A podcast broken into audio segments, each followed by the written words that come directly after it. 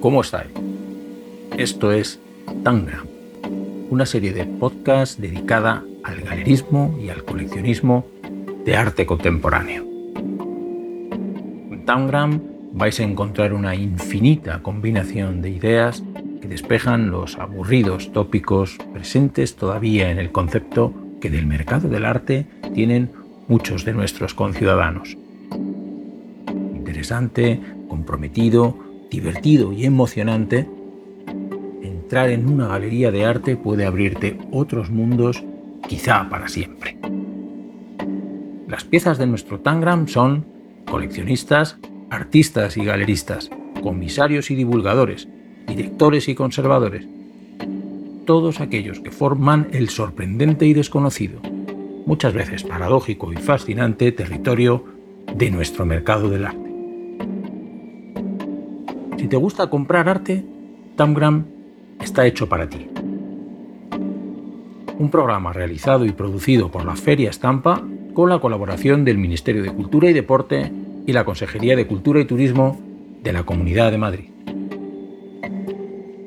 hoy llega a Tangram dos nuevos proyectos que han abierto nuevas salas en Madrid, WeCollect y La Gran. La primera en el barrio de Salamanca, la segunda en Carabanchel. Dos modelos diferentes con un mismo objetivo, promover y mostrar arte emergente y nuevas formas de galerismo y comunicación cultural.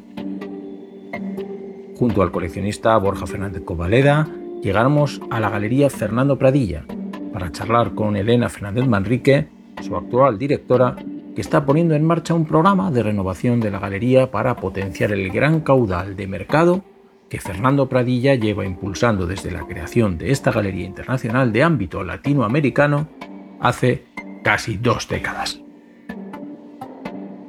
En la dirección, José María Chema de Francisco, con el diseño sonoro de José Saucinos, bienvenidos a Tangram.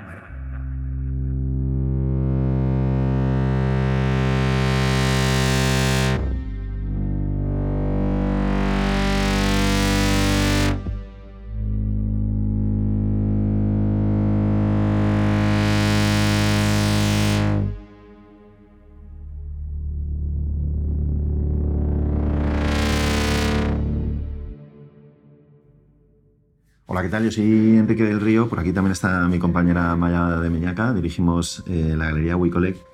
Eh, es un caso muy concreto y además creo que, muy curioso en la escena, en la escena madrileña porque eh, parte de un club de coleccionistas, un club de coleccionistas que a la vez es asesoría.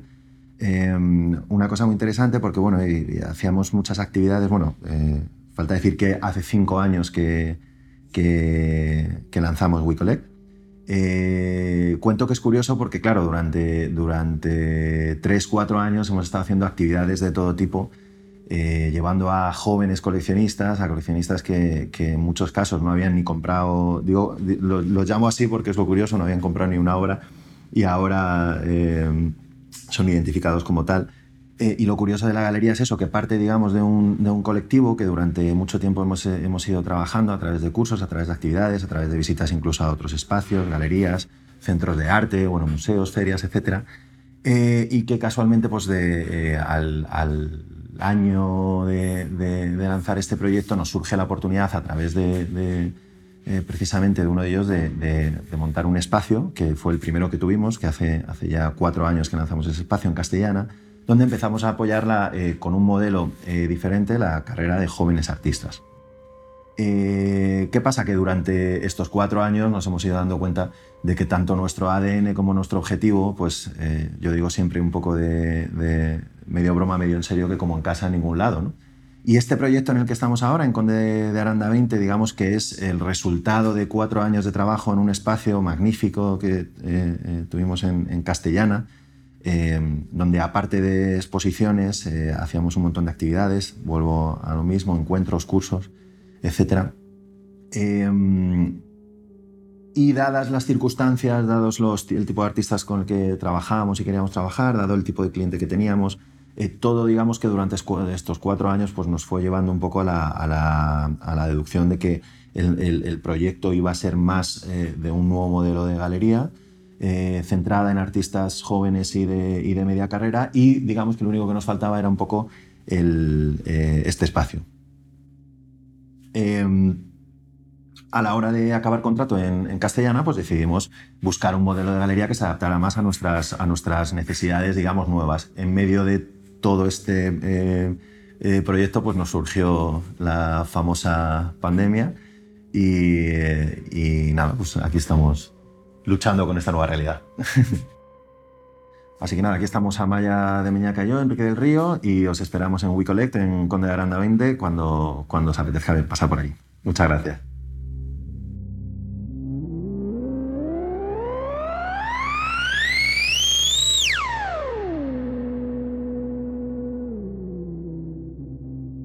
Tangram, piezas podcast de estampa, galerismo y coleccionismo de arte contemporáneo. Soy Pedro Gallego, eh, director de La Gran. La Gran surgió en 2011 como, como editora de obra múltiple y objetos diseñados por artistas. Y a pesar de los profundos cambios que hemos experimentado en estos eh, ya nueve años, creo que mantenemos vivas dos obsesiones que guiaron la puesta en marcha del proyecto en ese primer, en ese primer momento. Trabajar con artistas que tuvieran un discurso básicamente narrativo y comprometido con el presente y esforzarnos por atraer a aquellas personas interesadas por el arte contemporáneo que nunca habían planteado, que nunca se habían planteado adquirirla. Creo que esta segunda obsesión se muestra muy bien en las dos sedes principales que hemos tenido como galería desde 2015. El, el espacio doméstico donde nos ubicamos en Valladolid un espacio muy céntrico que permitía a clientes y a futuros clientes que se sintieran, y nunca mejor dicho, como en casa. Y también creo que Abrir Carabanchel responde a esa, a esa misma idea. Estar en este entorno del metro Porto es algo que tengo, que tengo absolutamente claro desde el momento en el que decido cerrar Valladolid por agotamiento y volverme a Madrid. Carabanchel para mí tiene, tiene varias cosas motivantes. Eh, primero es un reto, porque supone, supone implantar la galería en un sitio donde, donde no se te espera. Y eso, pues me, me, gusta, esos retos me gustan. Y, y, en segundo lugar es un terreno casi virgen para una galería, pero en el que están los estudios, cuya cercanía es absolutamente enriquecedora, es el origen obviamente de la decisión del traslado y que, y que contribuyen a crear un ambiente diferente y con los que es obviamente posible vincularse necesario vincularse para crear recorridos distintos a los tradicionales recorridos solo de galerías. Seguir investigando en esta relación estable con otras galerías es el otro de los retos que, tengo encima de la mesa y que tengo en mi cabeza de forma permanente.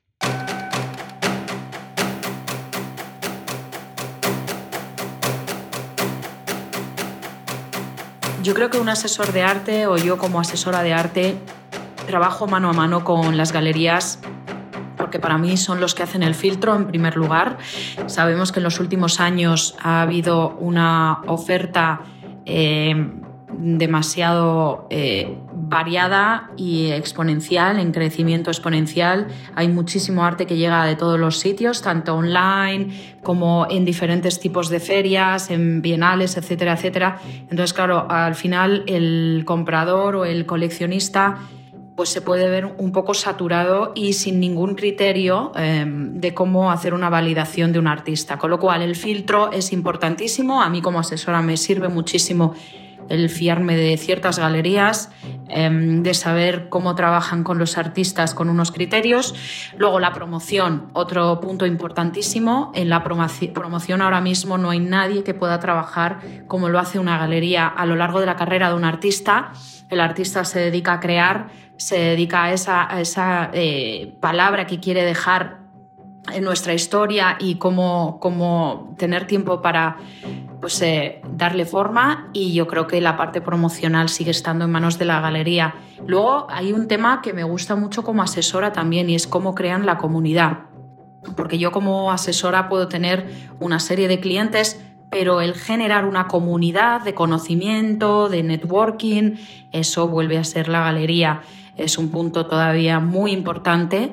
Eh, se ha hablado mucho de las ferias de arte, pero para mí el crear esa comunidad de un lugar eh, donde puedes referenciar al comisario, puedes referenciar a muchos agentes del arte, es básico. Y no olvidemos algo esencial que sigue siendo el ver una exposición antes de que puedas verla en una institución o al tiempo paralelo, una galería es eh, la intermediaria entre el aspecto comercial, por la supervivencia económica del artista, etcétera, etcétera, eso es necesario, pero es ese intermediario entre el aspecto comercial y también el aspecto de un discurso institucional o histórico del artista. Con lo cual, al final, el ir a ver una exposición o una galería, aunque sea comercial, es, de las mejores maneras de entender a un artista, de hacer un ejercicio de una exposición pequeña, pero eh, de entender su práctica eh, de una manera muy inmediata. Eh, así que creo que cumplen todavía las galerías muchísimos requisitos y muchísimas funciones como para desaparecer y creo a lo contrario que para los asesores es vital eh, el estar en contacto con las galerías y el llevar al cliente a las galerías y el hacer una venta desde esta base y desde esta plataforma. Eva Ruiz, asesora de arte contemporáneo. Y hoy estamos de galerías con Borja Fernández Covaleda, eh, financiero primero en la City londinense y empresario más tarde, recuperando para nuestra ganadería en Salamanca eh, donde creó hace algunos años la marca Campo Cerrado, dedicada a la industria de los alimentos y al servicio de restauración. Eh, Borja creó la colección Campo Cerrado con las piezas que ha ido comprando y coleccionando desde sus tiempos londinenses y desde la colección Campo Cerrado eh, tiene actualmente un programa de becas para jóvenes artistas, da premios de adquisición de obras en distintas ferias y es uno de los coleccionistas eh, más activos en, nuestras galerías. ¿Qué tal, Borja? Hoy es un placer pasear contigo esta fresca mañana de galerías. ¿Cómo estás? ¿Qué tal? Buenos días. Aquí muerto de frío.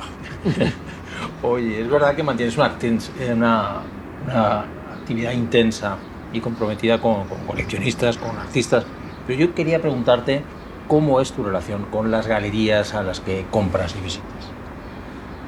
Bueno, hay una relación, pues, supongo que variada, ¿no? Quiero decir, hay una relación muy intensa con ciertas galerías y otras a las que vas poco a poco descubriendo.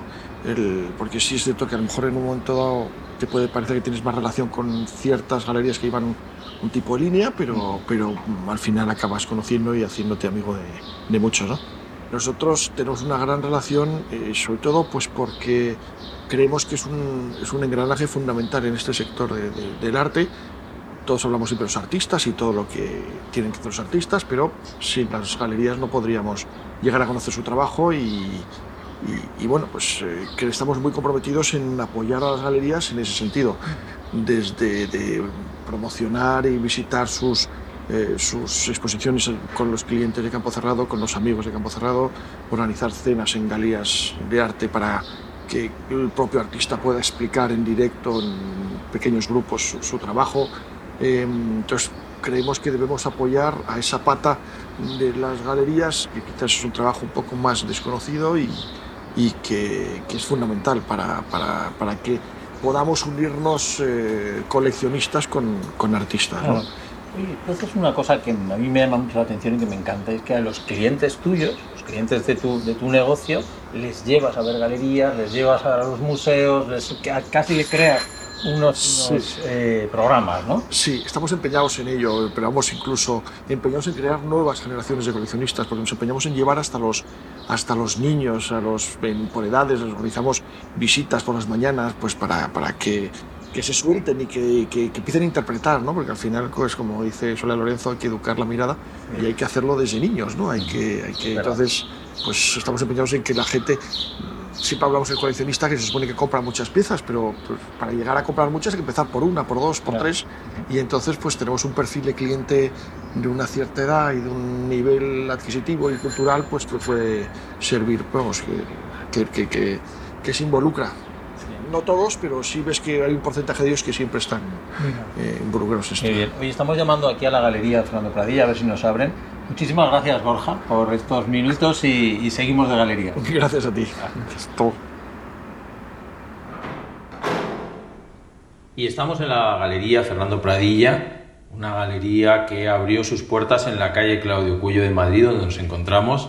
Era el año 2001 cuando, cuando Fernando abre la galería, eh, como un espacio, de los primeros espacios en nuestro país que exploró y construyó puentes del mercado, que unen estos puentes que unen el mercado latinoamericano con España. Siempre se ha dicho que España es la puerta de Europa para los países hispanoamericanos.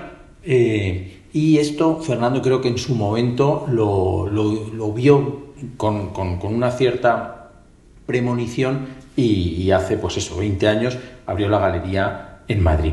Eh, Fernando Pradilla, que es de origen colombiano, eh, tiene una galería en Bogotá, es que es una, una galería paralela y desde el 2001 partici- participa en un sinnúmero de ferias a lo largo y ancho de todo el mundo, mostrando y representando artistas de origen hispano y latinoamericano y muy enfocado en ese segmento del mercado. En nuestro país, eh, la Galería Fernando Pradilla desarrolla una labor de apoyo importantísima a artistas españoles de media carrera y en los últimos años ha relanzado eh, carreras de artistas esenciales de nuestro panorama como Carlos León, Fernando Sinaga o eh, Cruz Novillo, gracias a la nueva orientación que su directora actual, Elena Fernández Manrique, ha dado al proyecto. Eh, estamos ahora en su despacho en la Galería Fernando Pradilla. ¿Qué tal, Elena? Buenas tardes. Hola, Chema, buenas tardes.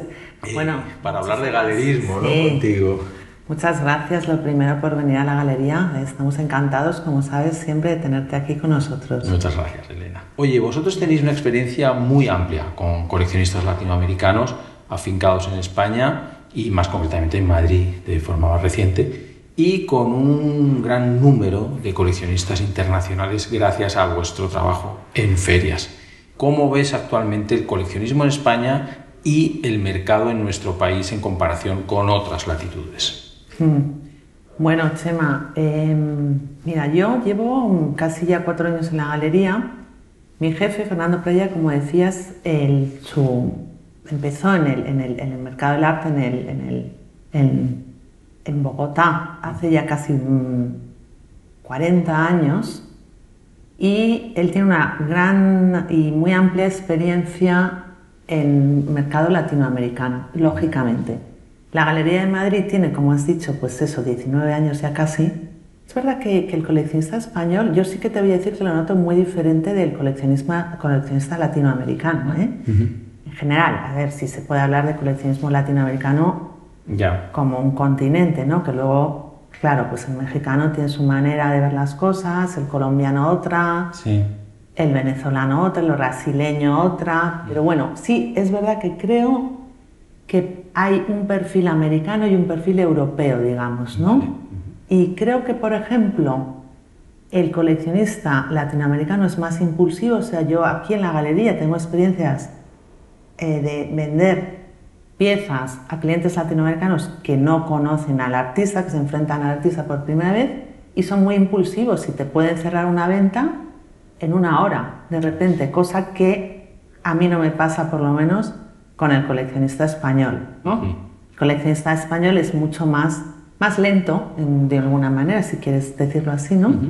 Eh, estudia mucho a los artistas, los sigue, a lo mejor lo ve en la galería eh, un año y tarda tres o cuatro años en decidirse a comprarte una pieza. Sí, sí. En fin, ¿Es sí más creo que- cuidadoso o hace seguimientos más estrechos?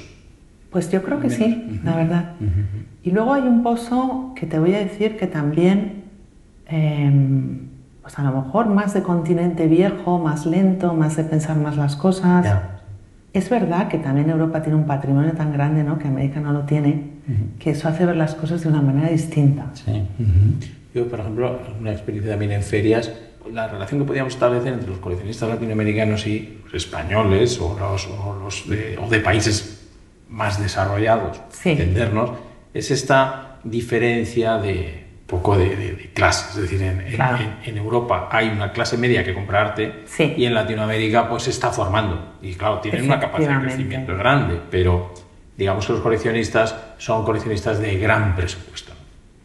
Sí, hay una cosa con la que a mí me ha pasado ya un par de veces, que, que Fernando Playa, mi jefe, me avisó que me iba a pasar y me hizo muchísima gracia porque es verdad que me ha pasado, que hay eh, algunos clientes de, de, él, bueno, latinoamericanos, colombianos, etcétera, que por ejemplo solo compran arte caro, ya. pero así, porque de alguna manera les da confianza de que sea un, un, un arte que el mercado ya haya asumido, que, que no vaya a tener baches, etcétera. Uh -huh. y, y es muy curioso, claro, es que, a ver, los, los, latinoamericanos que compran en general son gente que tiene muchísimo dinero. Claro. Claro, y es lo que tú dices. A mí me gusta mucho cerrar ventas en, en coleccionistas jóvenes o coleccionistas que tienen poco presupuesto y ves que realmente están absolutamente enamorados de una pieza, sí, sí. que la quieren tener con ellos, que se la quieren llevar a casa y hacen todo tipo de esfuerzo. Entonces, claro, tú también te hace toda la ilusión darles todas las facilidades. Sí, esa es la construcción del coleccionista. Que es muy bonito y vienen, ya se hacen, porque también como tú muy bien sabes, Chema, la galería no solamente es un, un, un espacio de venta, sino que es un espacio de encuentro. Absolutamente. Que aquí vienen coleccionistas, gente que no puede comprar arte, pero que viene a disfrutar del arte, vienen comisarios, profesionales del arte, artistas, y nos lo pasamos muy bien, la verdad, aquí hablando. A mí ahora estar aquí contigo, pues me parece una de las cosas más bonitas de mi trabajo, pues ¿no? Poder hablar gracias, de arte. Elena, porque además esto creo que un poco lo estaba perdiendo las galerías, ese espacio de encuentro, de conversación, de intercambio, tranquilos, ¿no? Donde podemos dedicarle un, un buen rato, sin las prisas, etcétera, etcétera. Y creo que la ausencia de esa llegada del coleccionista a la galería por la pandemia, o sea, decir, oye, no podemos ir a, la, a las galerías, fíjate, porque estamos sí. eh, confinados. Y cuando se ha abierto esa posibilidad, ahora hay muchísima gente que tiene unas enormes ganas de, de volver. Y yo creo que esto puede salir reforzado de alguna manera, ¿no? En, en la galería a la hora de volver a recibir a los coleccionistas. Pues sí, tienes toda razón, Chema. ¿eh? Yo noto, y fíjate que lo que he notado durante estos meses, que me ha hecho muchísima ilusión, eh, muchos coleccionistas y amigos muy fieles que nos han aunque no hayan podido venir, nos han estado llamando, uh -huh. han estado al tanto de lo que estábamos haciendo, qué tal nos iba, que cómo estábamos sobrellevando el, el, temporal, etc. Y la verdad es que eso me ha hecho muchísima ilusión, ¿no? que al final estás creando, pues eso, una cierta comunidad artística o un ciertos, sí. mmm, no sé, un grupo de amigos alrededor del arte, ¿no? Que es de lo que se trata quizás. Es la función de la galería. Sí. Es que es verdad, es, es la función tradicional que es muy difícil sustituir de otra manera. Eh, aquí, fíjate, eh, nos asalta, vosotros que sois unos súper especialistas en ferias, eh, que Fernando pues ha recorrido todo y recorre, vamos, el mundo cuando puede. Ahora pues, con la limitación de los viajes es diferente, pero que ha recorrido todo el mundo por ferias tú estás ahora con una estrategia quizá diferente, con, con, con, las ferias, cómo reorganizar, pero ¿de qué manera piensas que son importantes las ferias para la galería y cuál ha sido vuestra experiencia con las ferias virtuales? Pues mira, Chema, para esta galería son fundamentales las ferias. Fernando siempre ha sido una persona, un animal de feria, realmente, porque Fernando en las ferias realmente se crece, le fascinan las ferias, el contacto directo con el cliente, Mm, tiene una energía que, bueno, pues desbordada, la verdad. Y, y, y, para nosotros las ferias son muy, muy, muy importantes. Hacemos muchas ferias en, en, América.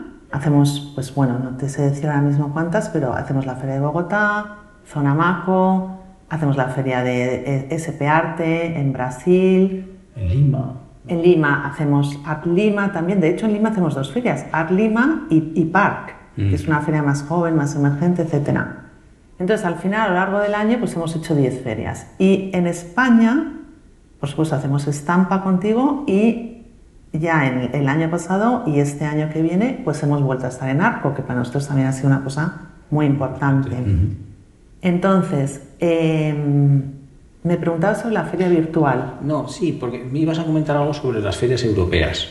Sí, nosotros hemos estado muy centrados, por, por, por, la, por, por, razones obvias y naturales de que mi jefe es colombiano, en, en, América, pero queremos volver a hacer alguna feria en Europa. Uh -huh. Al principio de abrir esta galería aquí en Madrid, Fernando sí hizo, hacía, hacía la FIAC, hacía Art Bruselas, hacía ferias europeas, pero luego, claro, con la, con la, un poco con la deriva del mercado, tal, eh, la crisis, etcétera, pues él se centró realmente en América. Y Europa, pues bueno, nos quedamos haciendo eh, estampa aquí, que siempre, yo creo que siempre hemos estado haciendo estampa. Bueno, Sí, desde bueno. que tú estás por lo menos, ¿no? Sí. Eh, y ahora vemos que es el momento también de explorar el mercado europeo de nuevo. Pero te voy a decir también por qué, Chema. ¿eh? Nosotros, en las ediciones que hemos estado en Estampa, por lo menos desde que yo estoy en la galería, hemos visto, también a través de tu programa de coleccionistas internacionales, que ha venido mucho europeo interesante que ha llegado a convertirse en cliente habitual nuestro y que incluso estos clientes eh, franceses y belgas nos han animado a llevar a nuestros artistas a sus ferias porque creen que pueden entrar en ese Qué mercado. bonito esto, sí. Entonces, eso es una de las cosas que a mí me gustan mucho, de, me gusta muchísimo de Estampa, me gusta mucho de Arco, también ese encuentro con el coleccionismo internacional. Pero me gusta muchísimo volverme a encontrar con los coleccionistas españoles en Estampa, por ejemplo. Me encanta. Y eso creo que es una labor que además creo que en cierta medida Estampa se ha especializado en ese cuidado del coleccionismo local, el coleccionismo español, Sí. El coleccionismo medio, de nivel medio también, aunque por supuesto vienen colecciones españolas muy importantes a comprar estampa también. Pero efectivamente, Elena, en esa extensión social del coleccionismo. Exacto. Entonces, no me puede hacer más ilusión pues, pues que eh, volverme a encontrar con, los, con gente que no solamente es de Madrid, sino de provincias, de otras comunidades autónomas, que, que- que aprovechan esos momentos de arco y estampa para venir a Madrid y ver arte y ver las galerías y comprar en la feria. Ah, muy bien, sí. Oye, ¿y las ferias virtuales qué tal? Con estos, en estos meses que hemos estado con ausencia, cancelaciones de todo tipo que hemos tenido todos que hacer y que de alguna manera pues han resuelto también esa, esa, esa asistencia, ¿no? Sí, Chema. Bueno, yo creo que hay que hacer una diferencia entre las eh, ferias que han cancelado las, las ferias reales este año y que han hecho unas versiones online de esas ferias para de alguna manera no perder esa comunicación, ese momento que ya de alguna manera es suyo a lo, la- en- en- a lo largo del año, no son, son momentos, pues es, ese mes que es de esta feria, esta semana que es de Sí. esta feria. Entonces está bien es a, a nivel comunicación que hayan seguido con la filosofía de estar presentes online. Otra cosa son las ferias que solo existen a nivel online, que hay algunas también. Entonces yo te digo, Chema, que mi experiencia, y además contrastada durante todos estos últimos meses, que hemos participado en muchas ferias online que hubiéramos hecho de manera física, y también en dos ferias que nunca habíamos hecho, pero que son solo ferias online, y no hemos vendido absolutamente nada. Esto te lo digo así. No hemos vendido nada, nada. Creo que la experiencia real de una feria no se puede sustituir de ninguna manera. Pero vamos, es que hasta estoy viendo informes porque por primera vez eh, nos habían cogido este año para participar en Art Basel Miami con- en una sección especial con un proyecto de Alberto Baraya maravilloso. Pero claro, la feria se canceló y hemos participado en la, en la- en la versión online de la feria. Que te voy a decir que, como todo lo que hacen los de Art Basel, es súper profesional y maravilloso. Pero sé que ellos mismos han editado resultados de ventas y las ventas son muy pobres. O sea, Sí. incluso Art Basel, o sea, que es que no, no, no creo, que- no creo que el arte se pueda vender de una manera virtual en absoluto. Son apoyos importantes. son A nivel comunicación, sí, pero también, que es una cosa que se empieza a hablar bastante entre los colegas y que se supongo que tú lo has hablado también con mucha gente, empieza a haber una sobresaturación de imágenes en, la pan- en pantallas, digamos, en la pantalla del ordenador, en la pantalla del móvil, y eso nunca sustituye, o sea, una, una, una, una imagen nunca sustituye, te, da una, te puede dar una idea de la pieza, pero no más, incluso de, de artistas que conozcas, no, no tiene nada que ver, ¿no? La- el alma de la pieza, la presencia de la pieza, el alma, la textura, el, el olor, el, el- incluso en piezas conceptuales, ¿sabes? Que tú dices, La ese- energía, esa claro. energía, ese aura que desprende una buena pieza de arte, una buena obra de arte, y tú, que se te pone la piel de gallina cuando te enfrentas a una buena obra de arte, es que no se puede sustituir de ninguna manera. La vida virtual, no Estamos sé, pues un poco sobresaturados de imágenes, ¿no? Y además, pues claro, en estos tiempos en los que nuestra vida ha estado tan limitada, pues a través del el ordenador, el móvil, las pantallas de todo tipo, pues y fíjate, nosotros pensamos hacer este programa de radio también un poco dando respuesta a esta saturación de las imágenes. Que esto que estamos haciendo, Elena, que es conversar tranquilamente sobre arte, galerismo y mercado, a través de un sistema audio o de un medio como es la radio, ¿no? tan, tan bonita de toda la vida, por otro lado, pues nos permite profundizar un poco más, detenernos, descansar un poco de esta cosa frenética que nos lleva hoy en día y poder charlar y poder estar tan a gusto como hemos estado aquí contigo, Elena, esta mañana en la Galería Fernando Bradilla. Elena Fernando Marrique, muchísimas gracias por recibirnos. Eh, nos vemos muy pronto con, eh, con las nuevas exposiciones que tenéis en la nueva temporada y os deseamos toda la suerte del mundo. Muchísimas gracias. Pues muchísimas gracias, Chema. La verdad es que es, pues, es, da gusto hablar contigo de arte ¿eh? y de cualquier cosa. Y qué bonito reivindicar el valor de la palabra, ¿no? También que a veces nos olvidamos de lenguaje. Muchísimas gracias, Chema, nos vemos en Estampa. Hasta pronto. Hasta muy pronto. Y hasta aquí nuestra séptima entrega de Tangram Real. Escribidnos con vuestras opiniones e ideas a tangram.estampa.org y escuchadnos en www.estampa.org. Real. Muchas gracias por seguirnos y nos vemos en las galerías. Real. Really?